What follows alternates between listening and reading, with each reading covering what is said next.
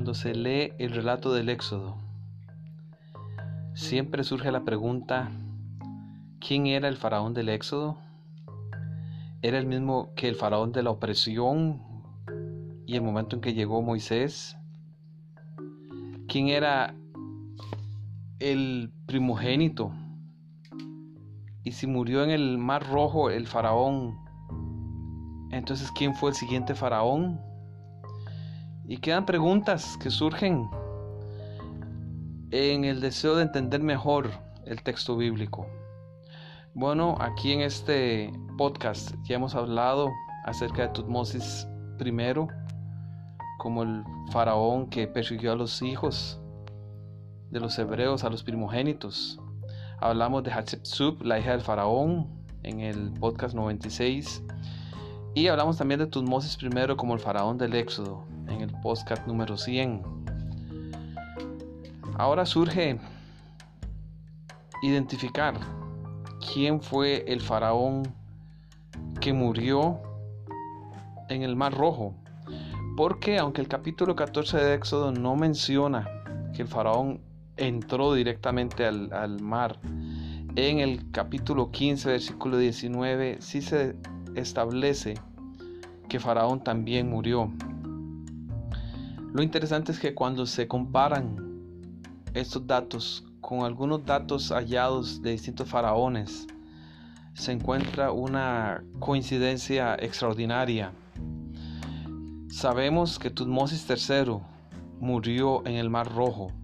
No se explica la razón, pero sí que murió en el Mar Rojo y de acuerdo al calendario sótico usado por los egipcios por siglos, se sugiere que él murió alrededor del mes de marzo, que es la época cercana a la Pascua hebrea y coincide entonces con esta fecha. Pero ¿quién fue el primogénito que murió en la última plaga sobre Egipto? Sabemos que Tutmosis III tuvo su hijo primogénito Amenemhat, pero que él murió al inicio de su reinado. Y en el momento del éxodo, hay registros que su otro hijo, que era entonces el sucesor, e interesantemente era el corregente, o sea, él había sido nombrado rey junto con Tutmosis III práctica común en aquellos días en donde el rey para asegurar una transición pacífica hacia el nuevo rey su hijo no hubiesen luchas fraticidas y no hubiese muchas revueltas cuando él muriese. Y Tutmosis III hizo esto, colocó a Amenhotep II como su sucesor. Y lo interesante es que los registros sugieren que en esas épocas del éxodo y la salida de Israel, Amenhotep no estaba en Egipto, se encontraba de campaña militar, algo muy común entre los faraones egipcios, en Palestina. Y por esa razón él no fue alcanzado por la plaga. Quien murió en la última plaga la plaga de los primogénitos fue su hijo.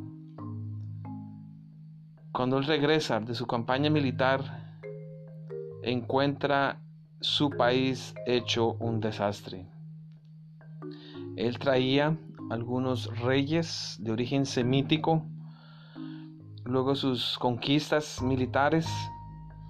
Así es que se registra que él mandó ejecutar a todos esos reyes semíticos. No se da la razón, pero podemos suponer que siendo ellos semíticos y siendo también los hebreos de origen semítico, lo hizo a manera de venganza y a manera de rechazar lo que sucedió con el pueblo de Israel. Vale la pena aclarar que no dependemos de hechos históricos para afirmar nuestra fe en Dios y en su poder. Nuestra fe se basa en la Biblia como la palabra de Dios, en lo que ella declara y en lo que ella ha hecho en nuestras vidas y ha hecho a través de la historia a favor del pueblo de Dios y a favor del ser humano. Pero a la vez es reconfortante saber que hay muchas evidencias que soportan y apoyan el texto bíblico y que nos permiten crecer en nuestra fe y estar seguros de que lo que estamos leyendo fue un texto histórico. Son evidencias que reconfirman nuestra fe.